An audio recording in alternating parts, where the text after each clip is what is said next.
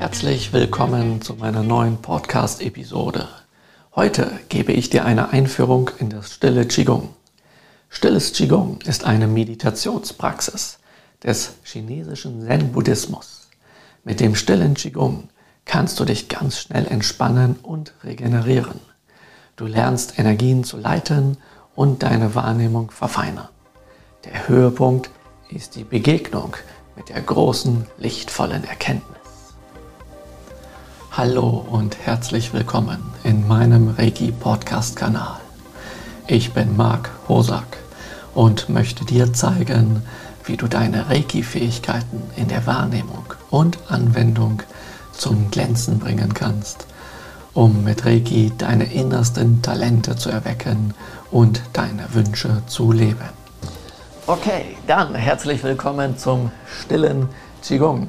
Ganz so still ist der heutige Tag nicht, weil ich euch ein bisschen was darüber erzähle. Ähm, das sei mir dann äh, sozusagen verziehen. Das Still bezieht sich auch eher darauf, dass ähm, es kaum Bewegung in der Praxis gibt, aber im Inneren tut sich einiges. Und dieses stille Qigong, was wir heute lernen und praktizieren, ist das aus dem Chanmi Qigong oder auch unter dem Namen Chanmi Gung bekannt. Das ist ein ein ähm, Qigong-Stil, der in China äh, vor einigen Jahrzehnten sehr, sehr bekannt geworden ist, der sozusagen das äh, Qigong fürs Volk wurde, könnte man sagen. Und das hängt damit zusammen, dass es in China eben immer mal wieder Phasen gibt, wo äh, Qigong und solche Praktiken verboten sind von der Regierung. Und dann gibt es Phasen, wo das wieder erlaubt ist. Und jetzt haben wir leider wieder mal eine Phase, wo es verboten ist. Aber als das nach der Ära von Mao Zedong eine Phase eintrat, wo äh, wieder alles öffnete und die Leute aufatmeten und das erlaubt war, hat ein chinesischer Professor namens Li Zinan an einer Universität einen Lehrstuhl für Qigong gegründet. Eine ganz interessante Sache. Und der hat dann die äh, Chinesen motiviert und animiert, dass sie doch bitte alle ihre, ähm, ihre Praktiken, die sie so tun, die man eben heute Qigong nennt, ähm, dass sie das offenlegen möchten, dass wir mal einfach mal gucken können, was nach langen Zeit, was es denn so noch alles gibt und was davon brauchbar ist. Und dann kamen immer mehr Leute zum Vorschein, die ihre Sachen gezeigt haben.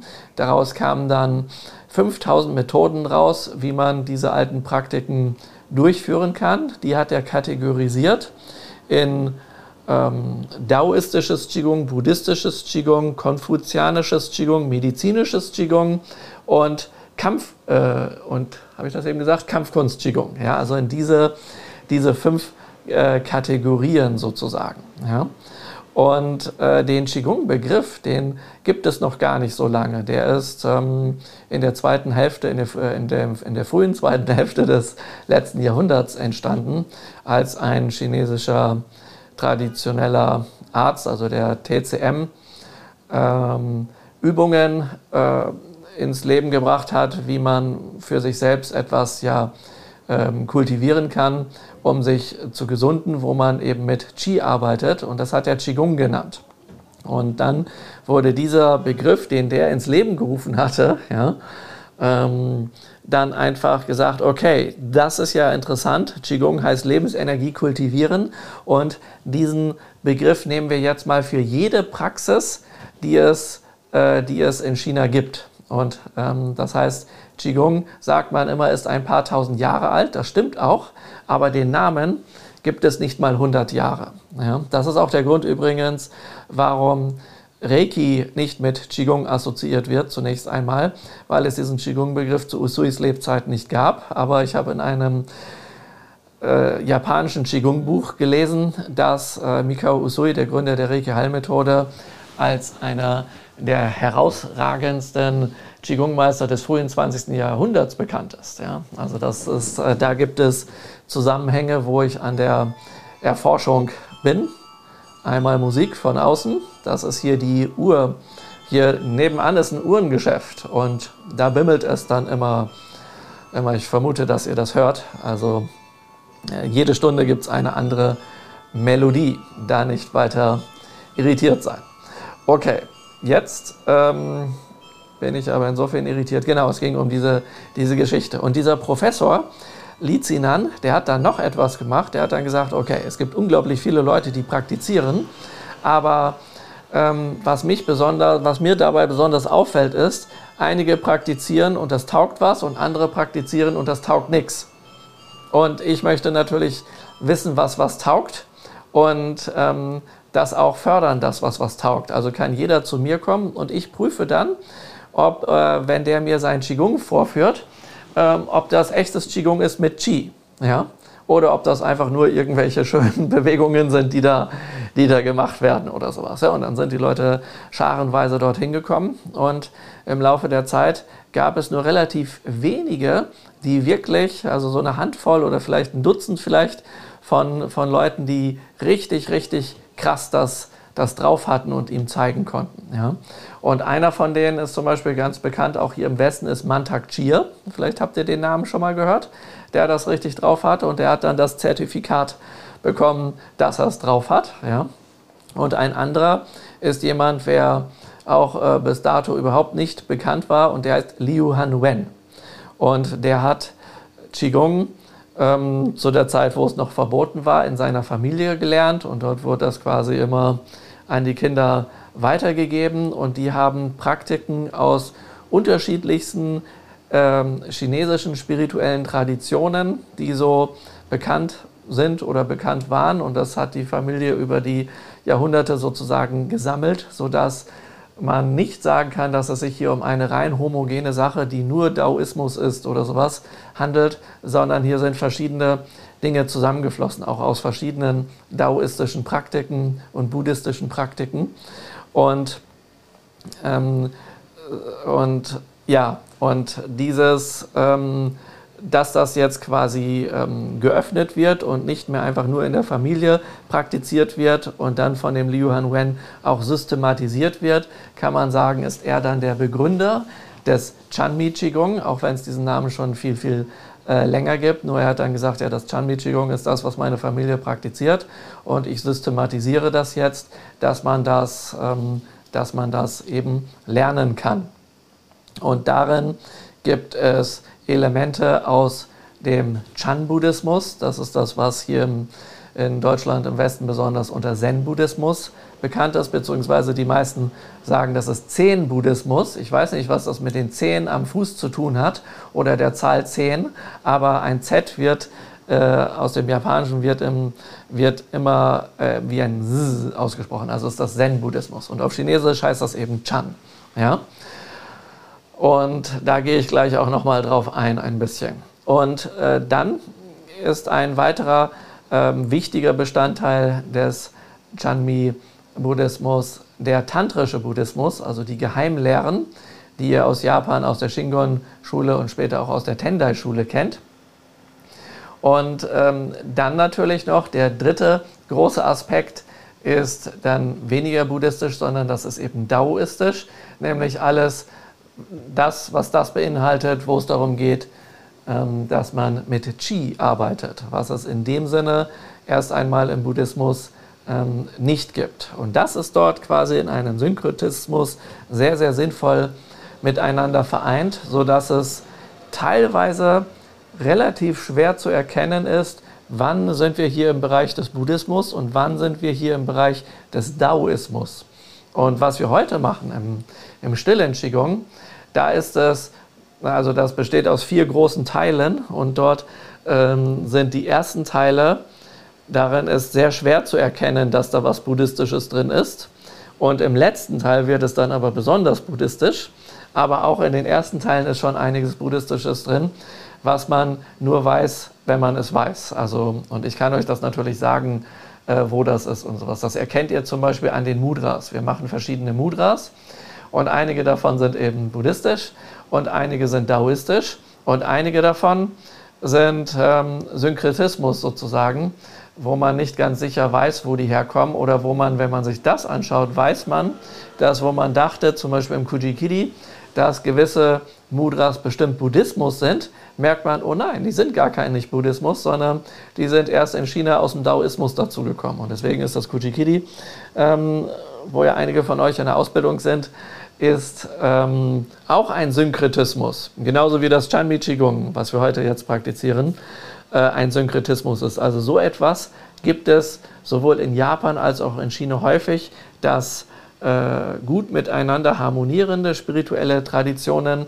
miteinander kombiniert werden. Und das Gleiche gilt sogar für die Reiki-Heilmethode, denn dort konnte ich ja über die Jahre nun ausgiebig belegen, anhand der Reiki-Symbole zum Beispiel und anhand der wenigen schriftlichen Aufzeichnungen, die es gibt, dass das nicht reiner Buddhismus ist und dass das nicht reines Qigong ist und dass das nicht dies, nicht das, sondern es ist das alles ja, ähm, in einer ganz, ganz besonderen Kombination. Ja? Das heißt, ähm, wer jetzt meine Dissertation gelesen hat oder meine alten Bücher, der wird sich denken, ja, der, der Hosak, der denkt, der denkt, das ist nur Buddhismus, haha, ja, und hat da sozusagen seinen Schwerpunkt drauf. Wer aber jetzt meine neuesten Sachen mitbekommt, der merkt, nee, nee, das stimmt gar nicht. Und wer meine Dissertation genau liest, der sieht auch, dass das nicht stimmt, sondern es ist eben nicht nur Buddhismus, sondern es ist eben auch Daoismus. Ja. Das heißt, wir haben diverse Systeme, die so einen Synkretismus zeigen und diese haben sich als höchst effektiv entpuppt. Und so ist das eben auch in China gewesen. Als der Buddhismus ähm, nach China kam, kam der in mehreren Wellen. Und die erste Welle, könnte sagen, ist so im 4., 5. Jahrhundert gewesen. Da ging der gar nicht äh, so direkt, wie das manche Leute denken, sondern der ging dann, ging dann über das, ähm, die Gegend vom heutigen Afghanistan und Pak Pakistan äh, zur Seidenstraße und ist dann über diesen Weg, also nördlich vom Himalaya, nach ähm, China gekommen. Das ist der Mahayana-Buddhismus, ja, das große Fahrzeug und so. Und ähm, dann hat er sich von dort aus in China verbreitet. Aber dann gibt es auch noch quasi andere Wege des Buddhismus, wie zum Beispiel der tantrische Buddhismus sich äh, nach China durchgebahnt hat, ist von Indien nach Sri Lanka, von Sri Lanka nach Indonesien und dann die Länder dort senkrecht hoch bis nach China und von da aus zum Beispiel nach Korea und Japan. Ja, das ist, ist diese Route. Ja? Und es gibt auch ähm, verschiedene Routen, quasi wie jetzt der Chan-Buddhismus, also was wir als Zen-Meditation kennen, wie das, nach, ähm, wie das nach China gekommen ist. Nämlich ist dort eine Geschichte besonders bekannt und die wird auch von dem Gründer des Chami Qigong, dem Liu Han Wen, sozusagen besonders propagiert. Das ist Bodhidharma, der heißt es auf ähm, mit Hilfe eines Palmblattes, was er als Boot benutzt hat, über das Meer gekommen ist und dann nach, nach China kam. Ja? Und damit den, den Chan-Buddhismus sozusagen rüberbrachte. Was davon Legende ist und was davon ähm, also echt ist, also Biografie oder Hagiografie, das kann jeder für sich, für sich selbst entscheiden. Ich denke, auch diese hagiografischen ähm, Biografien, also die legendenhaften Biografien, die haben schon eine Menge Weisheit und sind ganz hilfreich und nützlich. Und da ist dann sozusagen die Grenze von, von das, was man recherchieren kann in Richtung Spiritualität und Glauben. Ja, weil nicht jeder das so, weil nicht alles davon unbedingt wissenschaftlich nachvollziehbar ist. Das spielt für mich aber auch keine sonderliche Rolle. In diesem Fall zumindest. Also Wissenschaft finde ich ganz, ganz nützlich und hilfreich. Aber äh, ob der nun ein Palmblatt genommen hat äh, oder nicht, das ist mir dann egal. Ich finde die Geschichte interessant. Und ja, der ist dort rübergekommen und hat dann ähm, äh, seinen Buddhismus lehren wollen, aber gemerkt, dass die Leute irgendwie nicht so wahnsinnig ähm, das tun, was er will und hat sich dann quasi zur Meditation niedergelassen und hat sich an eine Felswand gesetzt mit dem Gesicht in Richtung dieser Wand, äh, eine weißliche Wand und das nennt man eben die Meditation an der weißen Wand. Und ähm, dann kamen über die Jahre hinweg, über neun Jahre, kamen äh, Leute her und wollten von ihm Schüler werden und ähm, dass er sie unterweist im Chan-Buddhismus. Und er hat die alle abgelehnt und er hat auch nicht aufgehört, da zu meditieren. Ja? und äh, betrachtete die ganze Zeit äh, diese weiße Wand. Und dann kam irgendwann jemand äh, vorbei. Ähm, der heißt Hui Ke. Und ähm, der wollte auch Schüler werden. Und äh, der wurde auch wie immer abgelehnt. Und dann dachte er sich, er muss den irgendwie überzeugen, dass er von ihm Schüler wird, dass er das lernen kann und hat dafür seinen, ähm, sich den rechten Arm abgeschlagen und ihn das tuff, zwischen die Wand vor die Füße geklatscht. Und das hatte den Bodhidharma beeindruckt und dachte sich so, wow, krass, wenn er das macht, dann will er vielleicht wirklich was lernen. Und ähm, den hat er dann angefangen, den Chan-Buddhismus zu übertragen und damit begann in China das Patriarchentum dieser, dieser, dieser Lehre des, des, des Chan-Buddhismus. Und ähm, das ging dann einige Generationen quasi ähm, weiter, wo das gelehrt wurde und es dann ein klösterliches Leben gab und solche Sachen. Und dann ähm, äh, kam es dazu, dass der, der, der Chan-Buddhismus in eine Nord- und eine Südschule bildete, weil eines Tages jemand in das Kloster kam, wer unbedingt lernen wollte, wer aber ein Analphabet ist. Und ähm, später, als es darum ging, den Nachfolger von dem damaligen Patriarchen herauszufinden, ähm, ja, äh, stellte sich raus, dass gerade dieser Analphabet quasi der beste der Schüler ist ähm, und die Lehre am meisten verinnerlicht hat. Und damit das jetzt kein nicht Neid und Missgunst und Ärger gibt, hat er ihn heimlich zum Nachfolger ernannt und meinte, ähm, geh ähm, auf den anderen Fleck, also in die andere Richtung. Ich weiß jetzt nicht, ob das Norden oder Süden war, das verwechsel ich. Aber geh zum Beispiel nach Norden oder nach Süden eben und ähm, mach dort deine Schule auf. Ja? Und dann gab es auf einmal eine Nord- und eine Südschule. Ja? Das ist so dort diese Geschichte. Und es kam eben dann aber auch in China immer wieder vor, dass wenn Leute in der Stadt meditiert haben, dass sie merkten, da ist zu viel Ablenkung und man kommt nicht so recht zu dem, was man will. Und dann gab es einen Mönch namens GE und der dachte sich, so jetzt reicht's mit Buddhismus hier in der Stadt. Ich gehe jetzt mit einigen Schülern, die wirklich richtig intensiv praktizieren wollen, gehe ich jetzt nach äh, irgendwo ins Gebirge, nämlich in, den, in das Gebirge Tiantai Shan, ja, das Tiantai-Gebirge, also die Tiantai-Berge. Und ähm, dort machen wir ein schönes Kloster und ähm, meditieren und praktizieren dort. Und das, diese Tradition, dieses Zen, dieses Chan-Buddhismus und diesem Tiantai Shan ist für den Liu Han Wen besonders wichtig. Denn dort ähm, ist, also im Tiantai Shan Gebirge ist dann auch dieses klösterliche Leben eingeführt worden und spezielle Arten von Kontemplationen und sowas und ähm, wo die einen, einen Schwerpunkt drauf haben. Und aus dieser Überlieferung kommt im Chanmi Qigong von Liu Han Wen nun das Chan. Ja, weil das Chan von in Chanmi ist eben dieser Zen-Buddhismus, also dieser, was sich auf diese Meditation sozusagen fokussiert. Ja?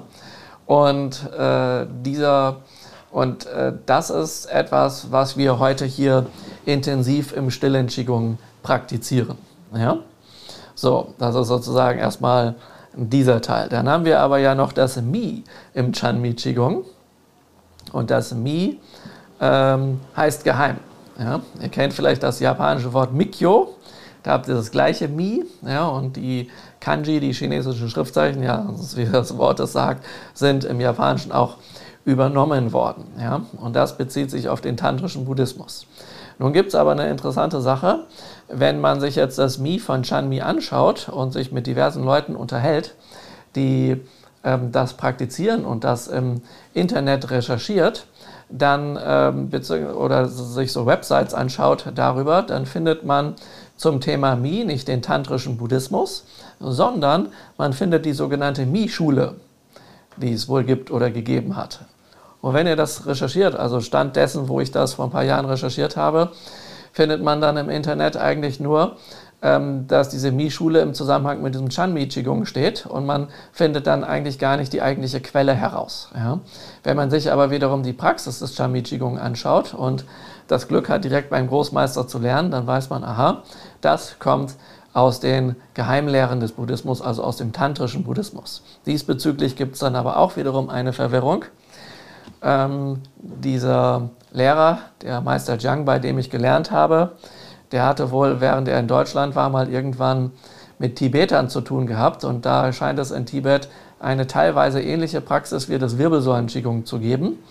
Und dann ist, äh, sind die auf die Idee gekommen, dass die Möglichkeit ja besteht, dass das aus Tibet kommt. Aber das ähm, kann historisch nicht aus Tibet kommen. Ähm, denn wenn es aus Tibet kommen würde, dann wäre es über die Mongolei gekommen und dies und jenes und etwas komplizierter ist das. Da will ich nicht zu tief drauf eingehen. Aber das ist eine Art und Weise, wie es hier verbreitet wird, was aber historisch nicht sein kann. Und ich habe das gesucht und gesucht und gesucht und es lässt sich äh, nicht belegen, außerhalb dessen, was einige Leute hier eben darüber sagen. Deswegen gehe ich nicht aus, davon aus, dass es direkt davon kommt, sondern ich gehe davon aus, dass es eben aus dem, dass Teile daraus aus dem Buddhismus kommen und dass es eine gegenseitige Beeinflussung dessen gab. Aber dass man sagen kann, ja, das ist eine tibetische Methode, ähm, sehe ich nicht so. Dieses, äh, diese Idee scheint eher mit dem Tibet-Boom entstanden zu sein, den es ja ähm, gab und teilweise noch gibt. Und dann wird dem auf einmal ganz viel zugeschrieben, was nicht unbedingt ursprünglich von dort ist. Ja, also das nur so, nur so am Rande, wenn ihr darüber recherchiert und so, was es dort gibt. Ja, und dieser, ähm, dieser tantrische Buddhismus, der beinhaltet eine besondere Lehre, nämlich die Lehre der drei Mysterien, die insbesondere in dem Sutra der großen Sonne auftauchen. Und diese drei Mysterien oder auch drei Geheimnisse ähm, heißen Sanmi auf Chinesisch oder Sanmitsu auf Japanisch. Und dort geht es um den Körper mit körperlichen Übungen, aber auch Mudras und um den Geist bzw. das spirituelle Herz mit Kontemplationen und Visualisationen und ähm, Bildern und sowas. Und dann eben ähm, das Mantra und die Rede sozusagen, also das, was man spricht und wie man sich ausdrückt und zeigt und solche Sachen. Also die Rezitation von von, von, von, von zum Beispiel Zaubersprüchen oder Mantras und Formeln und dergleichen. Ja. Das bezieht sich darauf, weil wenn man damit quasi meditiert und Rituale durchführt, ist diese Magie, die dahinter ist, am aller, allerstärksten. Und dieses Prinzip oder diese Variante gibt es aber auch im Daoismus. Dort haben die auch Mantras, dort haben die auch Mudras und dort haben die auch Visualisationen. Und als nun eben der Buddhismus in seinen verschiedenen Facetten in Wellen nach China kam und die anfingen, das zu übersetzen, haben die Übersetzer natürlich, äh, das sind die deren Gelehrte, die dann eben Daoisten sind, zusammengearbeitet und gemerkt, oh, da gibt es gewisse Schnittpunkte. Und ähm, das ist ganz ähnlich, das drücken die so aus. Ja? Also da heißt es in Indien beispielsweise Chakra und das ist ein Rad. Und in China spricht man dann eben von einem Tor. Aber eigentlich ist das ziemlich ähnlich was das Ganze tut und macht und sowas.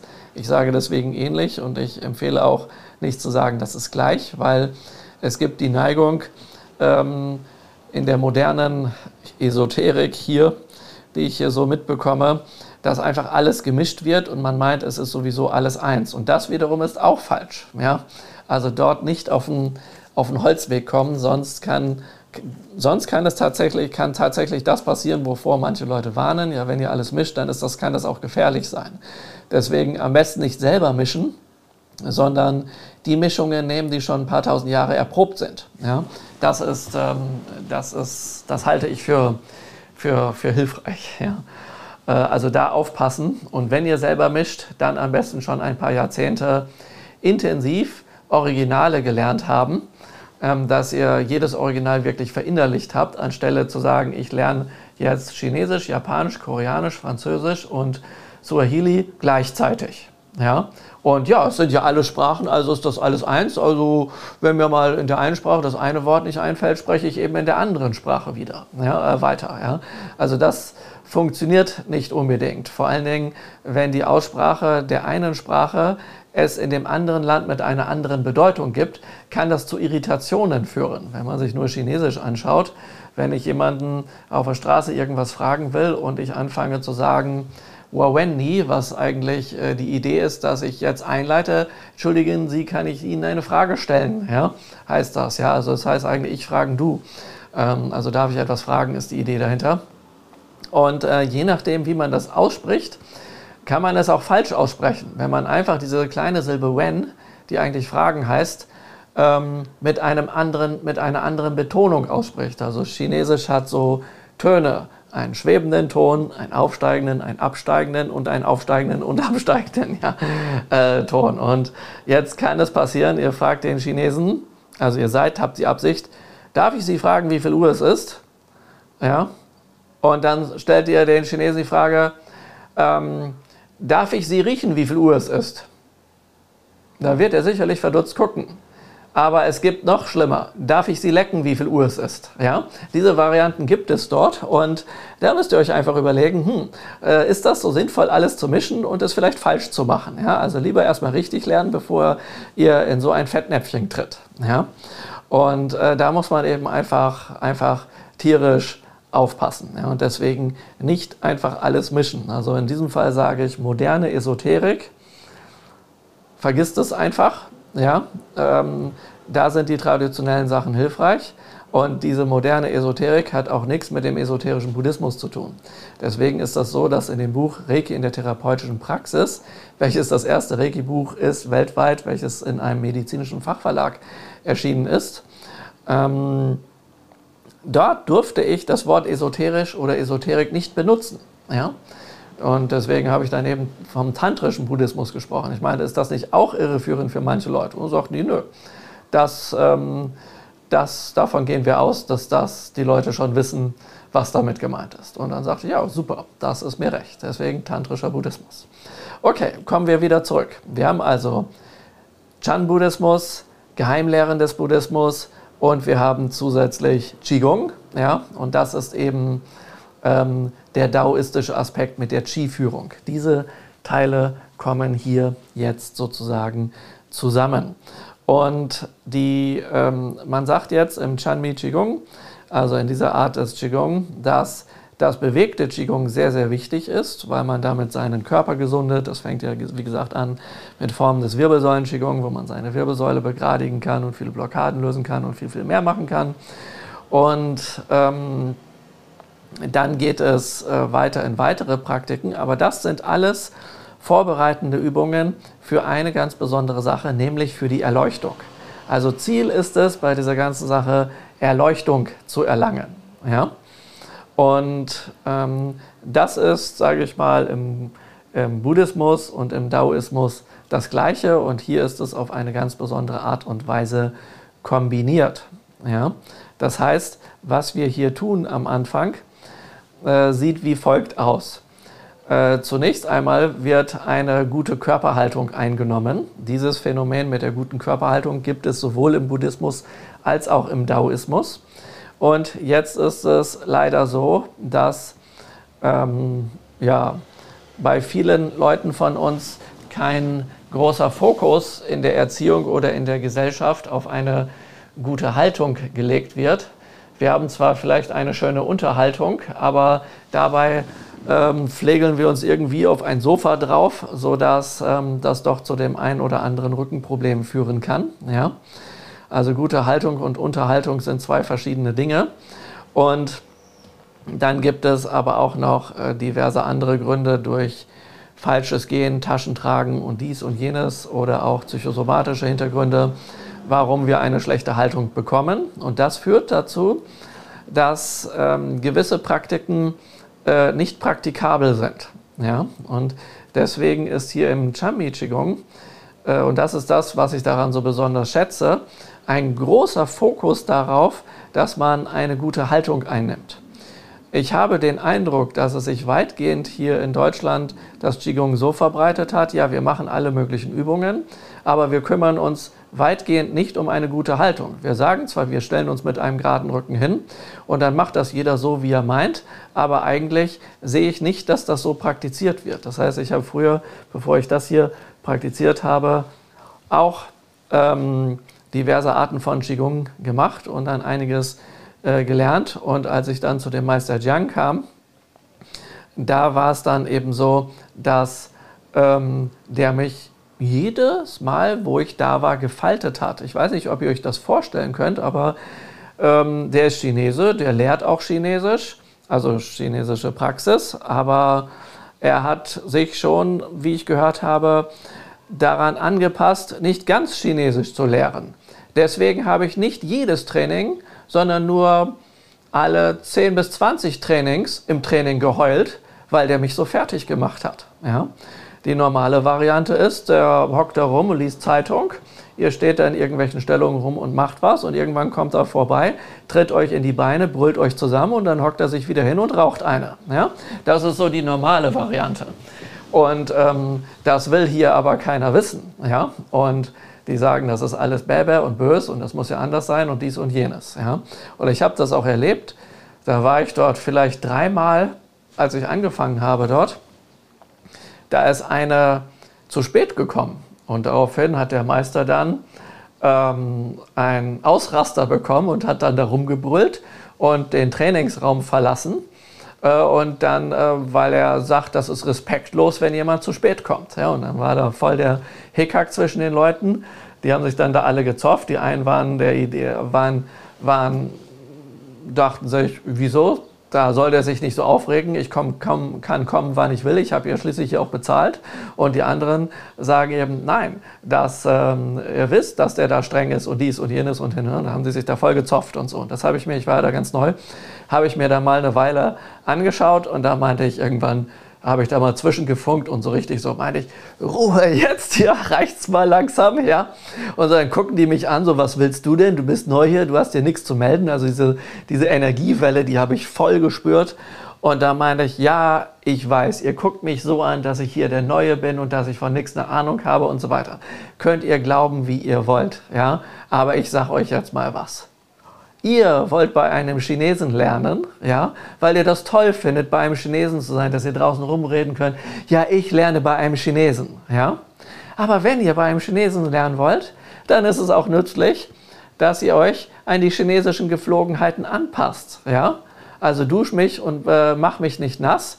Das, wie ihr seht, läuft hier nicht. Und dazu könnt ihr euch eine ganz simple Sache merken. Ja, ihr könnt es auch wieder vergessen, weil ich ja hier der Neue bin. Merkt euch ganz einfach. Ihr bekommt einen Chinesen aus China, aber ihr kommt China nicht aus dem Chinesen. Ja? Also, was wollt ihr jetzt? Wollt ihr hier richtig lernen? Dann habt ihr die Chance, bei einem Großmeister eines Tai Chi-Stils und eines Qigong-Stils zu lernen. Oder ihr macht hier weiter diesen Affenaufstand. Ja, und was wird dann passieren? Der wird irgendwann nach China zurückgehen, weil er dazu keinen Bock hat. Ja, dann haben die mich blöd angeguckt. Die eine, die zu spät war, ist dann nie wiedergekommen. Dann ging es für eine Weile, bis der den nächsten Ausraster hatte. Ja? Und irgendwann hat er mir dann letztes Jahr gesagt, dass er sowas von keinen Bock mehr hat auf diese Nervensägen seine Schüler hier, die sich überhaupt nicht benehmen können, die keinen Respekt, keine Dankbarkeit und nichts haben. Ja, und was passierte dann zwei Monate später? Also insgesamt sieben Jahre, nachdem ich bei ihm gelernt habe, ist er einfach nach China abgehauen und er kommt auch nicht zurück, weil er auf den Haufen von respektlosen Leuten ja, keinen Bock mehr hat. Deswegen ist er weg. Zum Glück oder na, hm, Glück im Unglück habe ich mir gedacht, und das haben mir auch Leute gesagt, dass der schon damals keinen Bock mehr hatte, weil die Leute hier so, naja, könnt ihr euch denken sind. Ähm, habe ich mir die ganze Zeit gesagt, der wird wieder verschwinden und deswegen werde ich so viel lernen, wie ich kann. Und ich bin wie ein Irrer die letzten sieben Jahre da ins Training gelaufen. Ja? Außer dann, als Lockdown war, da ging es dann eben nicht. Ja? Und ähm, ja, und dann ist er eben abgehauen. Ja? Jetzt ist er weg. Und er hat aber gesagt, pass auf, du warst so viel beim Training, ich habe dir alles beigebracht in diesen sieben Jahren, was ich je in Deutschland beigebracht habe, zumindest im Bereich vom Qigong. Äh, Im Tai Chi hatten wir nicht genügend Zeit. Aber ich habe dich gar nicht die fortgeschrittenen Sachen lernen lassen, weil ich einfach wollte, dass du äh, das hier richtig lernst. Deswegen kannst du zwar weniger als die anderen, aber du kannst es richtig und deswegen kannst du es weitergeben. Du bist jetzt Lehrer. So. Ja, so ist das halt gelaufen. Deswegen kann ich keine Schwertform, keine Fächerform, aber ich kann ein paar andere Sachen. Ja? Und naja, ich bin sehr froh darüber, dass das so gelaufen ist. Ich bin nicht froh darüber, dass er weg ist. Aber jetzt ist es mein Job, euch das beizubringen. Und genau das tue ich hier auch. Ja? Okay, also das so viel dazu, wie das Training eigentlich ähm, stattfindet. Und dort äh, hat er mich eben deswegen immer zusammengefaltet, weil er wusste, er kann es mit mir machen und ich hau dann nicht gleich ab. Und wenn ich, er mich zum Heulen gebracht hat, dann bin ich am nächsten Tag wieder ins Training gekommen und er hat sich gewundert, aber gleichzeitig gefreut, dass ich wiedergekommen bin. Und er hat mich wieder zusammengefaltet. Ja? Und ähm, wegen der irresten Sachen. Also teilweise, dass meine Körperhaltung so miserabel war, das konnte ich ja noch verstehen, dass er mich deswegen faltet. Aber als er irgendwann erfahren hat, dass ich zu den Leuten gehöre, die keine Muttermilch bekommen hat und er meinte, wie kann man so blöd sein, ja, und ich dann anfing zu heulen, ja, das wiederum konnte ich nicht verstehen. Aber gut, ähm, ist halt so. Trotzdem, ich bin ihm super dankbar, ich habe sehr viel von ihm gelernt. Und der hat es, weil er nicht aufgegeben hat, geschafft, mir zu helfen, dass ich den absoluten Buckel, den ich mal hatte und sonst was für, dem könnt ihr sicherlich medizinisch viele Namen geben. Diese Namen wurden mir aber nicht gegeben, weil ich es habe nie so untersuchen lassen. Man konnte es auch mit dem bloßen Auge sehen. Und wenn ihr mich von früher kennt, dann wisst ihr, wie das früher ausgesehen hat. Oder wenn ihr Bilder, Fotos von früher kennt, wisst ihr auch, wie das ausgesehen hat. Ja? Der hat mir immer wieder in den Hintern getreten und mich zurechtgebogen und mir gesagt, wie bescheuert ich bin und wie bescheuert ich mich halte. Und wenn ich nicht dafür sorge, dass ich zu einer guten Haltung komme, dann kann ich das sowieso vergessen, ja, mit dem ganzen Krams. Ja, und mittlerweile habe ich einen gewissen Blick, wenn ich also irgendwo was sehe, wie jemand trainiert, dann sehe ich auch, ähm, ob der halt eine schöne Form macht, ohne eine vernünftige Körperhaltung oder eben ob der das anders macht. Also da hat er mir geholfen. Was er nicht weiß, ist, dass ich das nicht geschafft hätte, wenn ich mir nicht selbst mit Reiki und buddhistischer Massage zusätzlich geholfen hätte und einigen Mentalheilungen und dergleichen. Aber ähm, der glaubt, dass er es geschafft hat und da ist er total happy drüber und das ist auch in Ordnung so. So, und das heißt, es geht also in erster Linie um eine gute Körperhaltung und die nehmen wir natürlich hier ein und dafür gibt es auch ein paar spezielle Übungen. Zusätzlich kommen dann aber eben ähm, kommt die innere Arbeit sozusagen und darum kümmern wir uns heute auch. Das heißt, ich lade euch hiermit sozusagen ein, dass wenn ihr Chami Qigong noch nicht weitergelernt habt, dass ihr das tut und dass ihr diese Trainingssachen, die ich euch beibringe, äh, anwendet, ähm, damit ihr zu einer super Körperhaltung kommt. Denn wenn ihr mal ins Internet schaut und dann ähm, buddhistische Skulptur Japan oder sowas einschaut und euch dann Nationalschätze anschaut von buddhistischen Skulpturen, dann seht ihr, dass die alle eine bestimmte Körperhaltung haben. Ja? Und dieses ist nicht einfach ein, eine Frage des Stils, wie man buddhistische Skulpturen ähm, aus dem Holz rausschneidet oder ähnliches oder aus Stuck erschafft und sowas ähm, oder aus Metall, sondern diese Körperhaltung, die ihr dort seht, ist diese Körperhaltung, zu der wir hinwollen, damit wir gewisse Fortschritte machen können. Denn sonst kann es passieren, dass wir mit allem, was wir dort tun, in der Vorstellung Fortschritte machen, aber dass sich nicht wirklich ein echter Fortschritt herausbildet. Ja, das heißt, wir haben sowohl ein körperliches Training als auch ein geistiges Training, ja, als auch ein energetisches Training ja, und auch ein Training der Stimme. Und ihr lernt heute ein Mantra, das ist nur eine Silbe. Diese Silbe hat, wenn ihr das in Buchstaben schreibt, die Silbe A. Zur Aussprache kommen wir aber noch. Und dieses Mantra ist dafür da, ähm, dass man eine Schwingung erzeugt, dass ihr damit heilen könnt. Euch selber heilen könnt, also ist eine Form von buddhistischer Geistheilung, als auch andere damit heilen könnt. Ja? Und das funktioniert aber nur, wenn euer Herztor geöffnet ist. Ja. Und da reicht es nicht, wenn ihr einfach sagt, jo, da bin ich halt in der Liebe und dies und jenes und tralala und hopsasa. Leider ähm, habe ich bei dem Meister Zhang gelernt, dass das so einfach nicht ist, sondern das Herztor heißt auf Chinesisch Jiaji und ist zwischen den Schulterblättern auf der Rückseite eures Körpers. Es ist also nicht das sogenannte vierte Chakra. Und das muss geöffnet werden. Und um das zu öffnen, es reicht nicht eine Vorstellung, dass sich dort eine Blüte öffnet oder ein Tor öffnet oder ähnliches. Das wäre, wenn man nur davon ausgeht, wäre das Esoterik. Sondern hier geht es darum, dass ihr das Herztor so öffnet, ähm, dass ihr einerseits eine körperliche Übung habt, die ihr immer wieder praktiziert, damit ihr das lernt, es öffnen zu können. Denn euer Körperbau ist höchstwahrscheinlich so, dass ihr das erstmal gar nicht hinbekommt, obwohl es eigentlich relativ einfach ist. Nur der Haken darin ist der, es ist exakt das Gegenteil von dem, was hier im Westen zu guter Haltung gepredigt wird. Also, äh, stell dich mal gerade hin. Ja, genau das darf man nicht machen. Ja, also weder die Schultern hochziehen, noch die Schultern nach hinten nehmen, sodass die Schulterblätter zusammengeführt werden. Denn je weiter die Schulterblätter zusammengeführt werden, umso dichter ist das Tor. Die Schulterblätter müssen auseinandergehen. Das heißt, ich bringe euch nachher eine Übung bei, wie ihr trainieren könnt, eure Schulterblätter auseinanderzunehmen. Und wenn ihr im Meditationssitz sitzt oder im Qigong-Stand steht, ist es hilfreich, dass wenn jemand euch über den Rücken streift, dass man diese, diese, diese diese Schulterblätter hier, was jetzt durch meine Bewegung, was hier rausschaut, dass man das nicht fühlen kann, sondern dass der absolut glatt ist. Das heißt, der Rücken sollte oben rund sein und zwar nicht so geknickt, also nicht so, sondern so rund. Ja, könnt ihr vielleicht sehen. Das wäre, das wäre rund. Also so ist er rund, ja, aber nicht ein Buckel. Ja. Und äh, also ein runder Rücken äh, vom, vom Schultergürtel, aber kein Rundrücken. Da ist ein großer Unterschied. Ja? Und wenn euch das gelingt, das zu tun, dann habt ihr die erste Grundvoraussetzung, Jaji, das Herztor zu öffnen.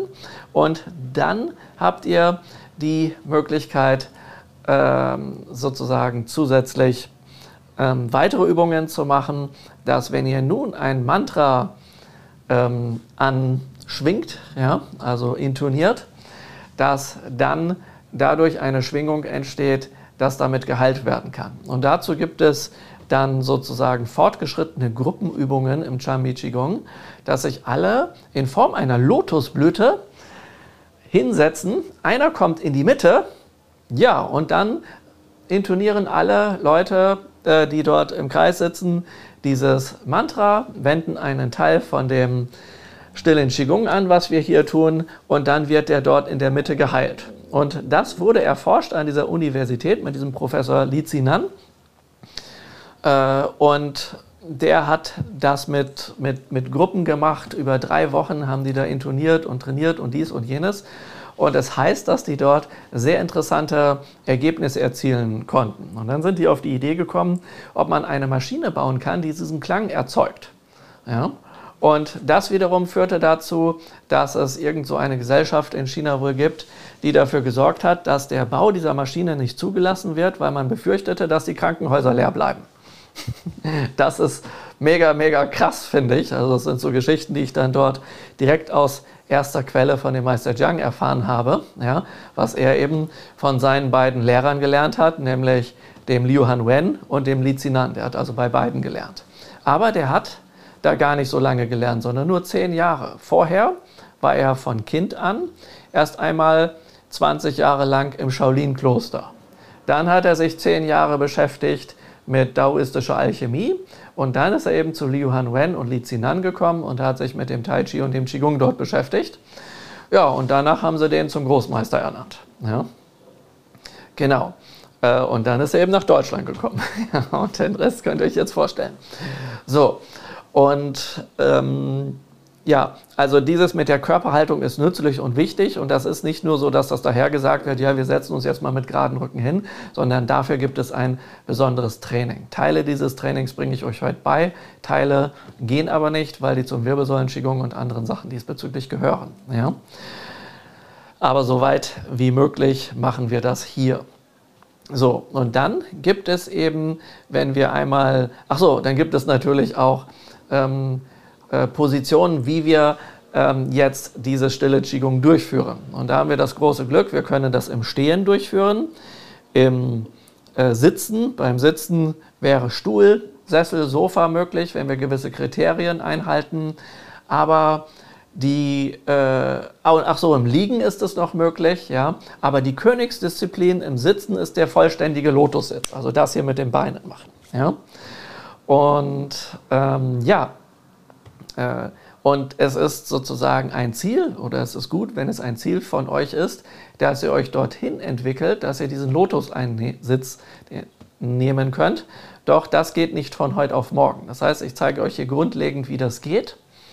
Und dann, ähm, ja, und dann könnt ihr das selber weiter üben und lasst euch ab und an von mir wieder korrigieren sozusagen und regulieren, dass, ähm, dass ihr das weiter üben könnt. Und wenn ihr das umsetzt, äh, was ich euch zeige, wird früher oder später Folgendes passieren. Ihr werdet Erfolge haben und denkt, cool, das ist ja dank dieser einfachen Übung kommt man da ziemlich weit, aber irgendwann kommt ihr irgendwo an eine Grenze.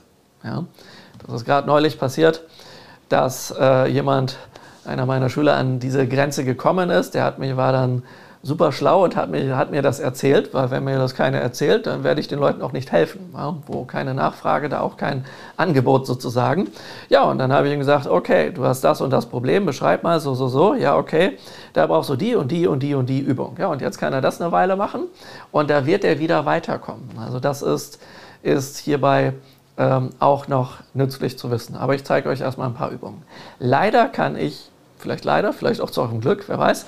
Leider kann ich heute selber keinen Lotussitz einnehmen, weil ich mir vor einigen Monaten das Kreuzbein ausgerenkt habe. Ähm, nicht aufgrund einer dummen Bewegung, auch nicht aufgrund von schwarzer Magie oder irgendein Bla, sondern aufgrund von Psychosomatik. Wenn ihr also mal in das äh, unscheinbare Buch Reiki in der therapeutischen Praxis schaut, bei Psychosomatik, dann könnt ihr sehen, aha, wenn dem das Kreuzbein rausgeflogen ist, dann ist das, was da steht, vielleicht das Thema in seinem Leben. Ja? Und so kann jeder Wirbel, der rausfliegt und sowas, äh, mit einem Thema zu tun haben. Ja? So, und da bin ich noch dran, das ist schon viel, viel besser. Also ich kann mich in Sachen bewegen, wo ihr denkt, da könnt ihr euch auch ohne ausgerenktes Kreuzbein nicht bewegen. Aber ich kann nicht alles machen und beim Lotussitz gibt es da an einer Stelle einen, einen Schmerzpunkt, den ich vermeiden möchte. Das heißt aber nicht, dass ihr das nicht machen sollt und das heißt nicht, dass wir euch hier beibringen, ähm, wie, das, wie man diese Übungen macht. Ja? Und da würde ich dich dann einfach bitten, eine dieser, ein, zwei dieser Übungen vorzuführen. Du kannst das ja super gut. Und ein paar andere Übungen, wenn wir die dann noch brauchen, führe ich dann vor. Okay, das ist dieser Teil sozusagen. Und wenn wir dann eben, sage ich mal, gut sitzen können, dann ähm, geht es quasi weiter damit, dass äh, wir unser Qi wecken wollen. Das wecken wir und dafür öffnen wir unser drittes Auge. Und dann fängt das an, sich zu bewegen und dann tun sich auf einmal ganz tolle Dinge kund. Und das heißt nämlich, dass wir das Qi, was dort ist, nutzen können, um jetzt äh, quasi uns, äh, dass wir das gezielt durch den Körper leiten, sodass wir unsere mittlere Säule entdecken, diese erwecken können, diese zum Leuchten bringen lassen können.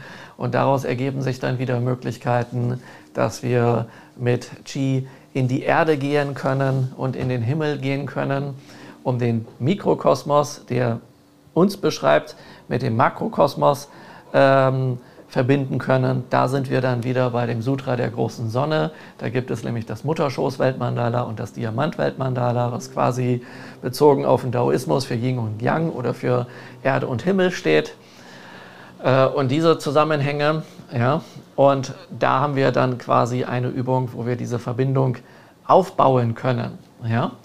Und dann gibt es aber eben noch die Variante, dass wir uns so mit Qi anreichern können, dass wir uns damit heilen können, dass wir uns damit massieren können und, äh, in eine, und eine Schwingungsanhebung äh, erschaffen, ja, in uns produzieren, ähm, dass wir uns sozusagen wandeln und dadurch ziemlich schnell zu einem Erleuchtungserlebnis kommen können. Und das ist dann quasi der vierte Teil des stillen Qigong wo es dann darum geht, ähm, wo wir quasi den Teil in dem Sutra der großen Sonne umsetzen, wo es um Folgendes geht. Da heißt es, im Zentrum des Universums verweilt der große Sonnenbuddha und das Universum ist unendlich groß.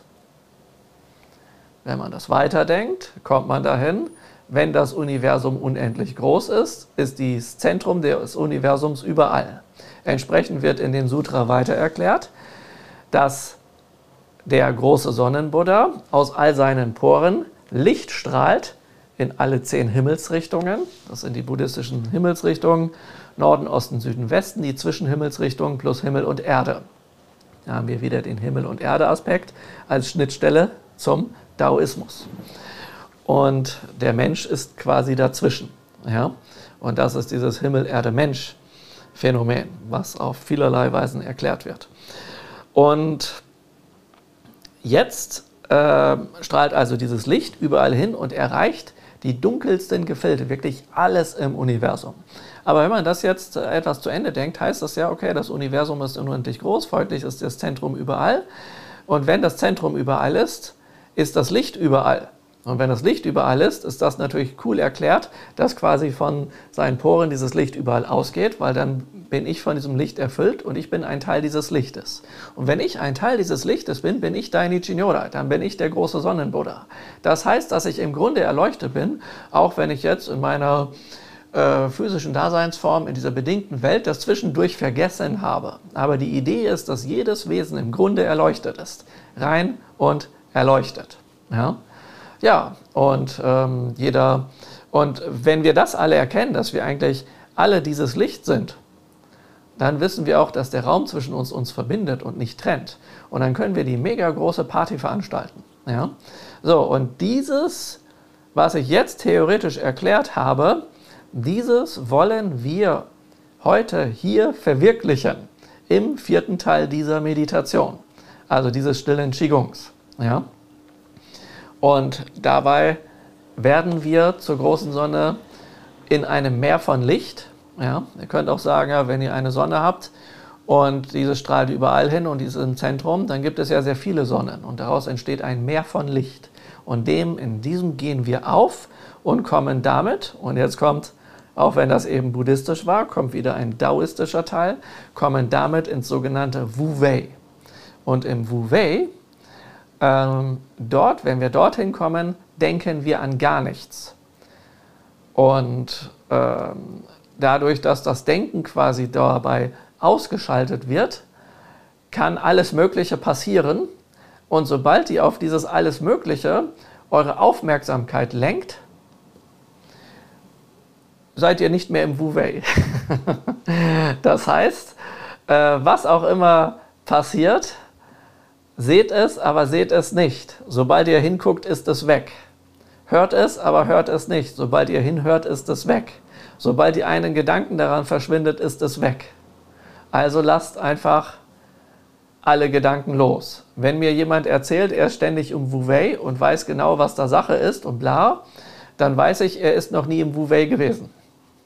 Wenn er weiß, er ist im Wu-Wei und weiß genau, wann seine Meditationszeit zu Ende ist, dann ist er nicht im Wu-Wei gewesen, weil es da keine Zeit gibt. Es gibt keinen Raum, es gibt keine Zeit oder Raum und Zeit ist dasselbe.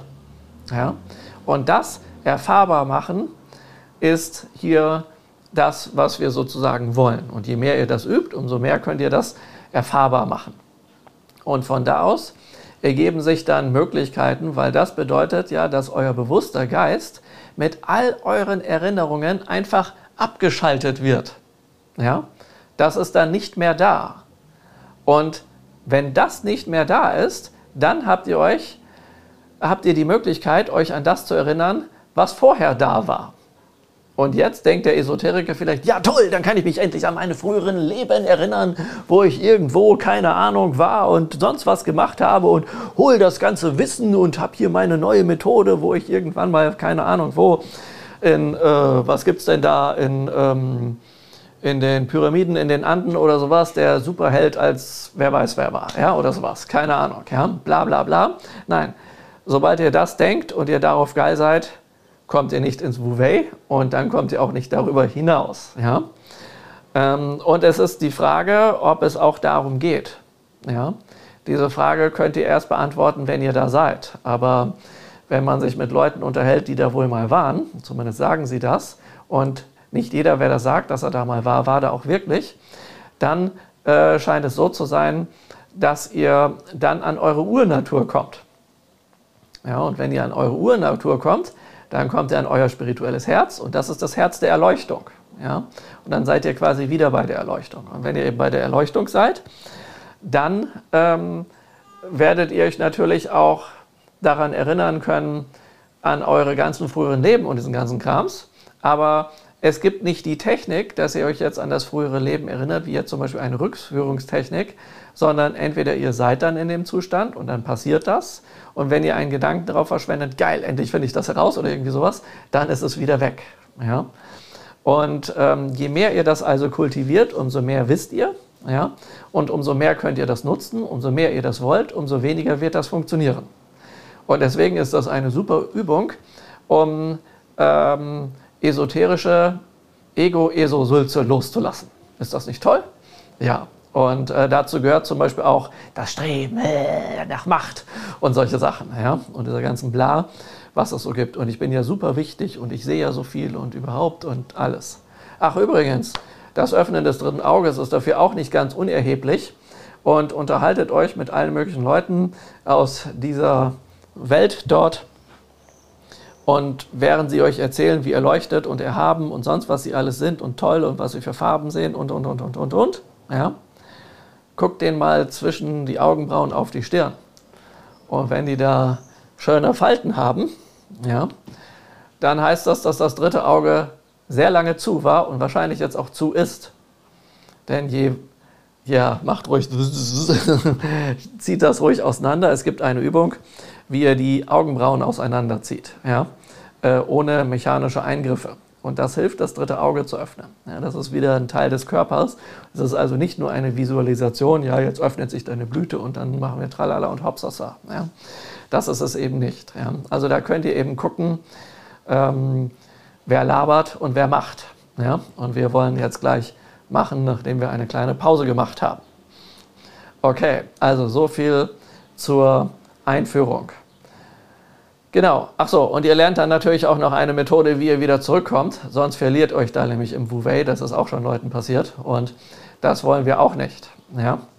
Hier gibt es also eine Methode, wie ihr zurückkommt, wie sich euer Körper wieder manifestiert und wie ihr dann quasi, ähm, ja, wie ihr ähm, dann auch euren Körper wieder so intakt nehmen könnt, dass ihr den benutzen könnt und danach einer ganz normalen alltäglichen Sache nachgehen könnt, ohne dass ihr jetzt erstmal da, wer weiß wo, über den Wolken schwebt. Ja, so viel erst einmal als eine kleine Einführung in die Thematik des stillen Qigong innerhalb des Chanmi Qigong.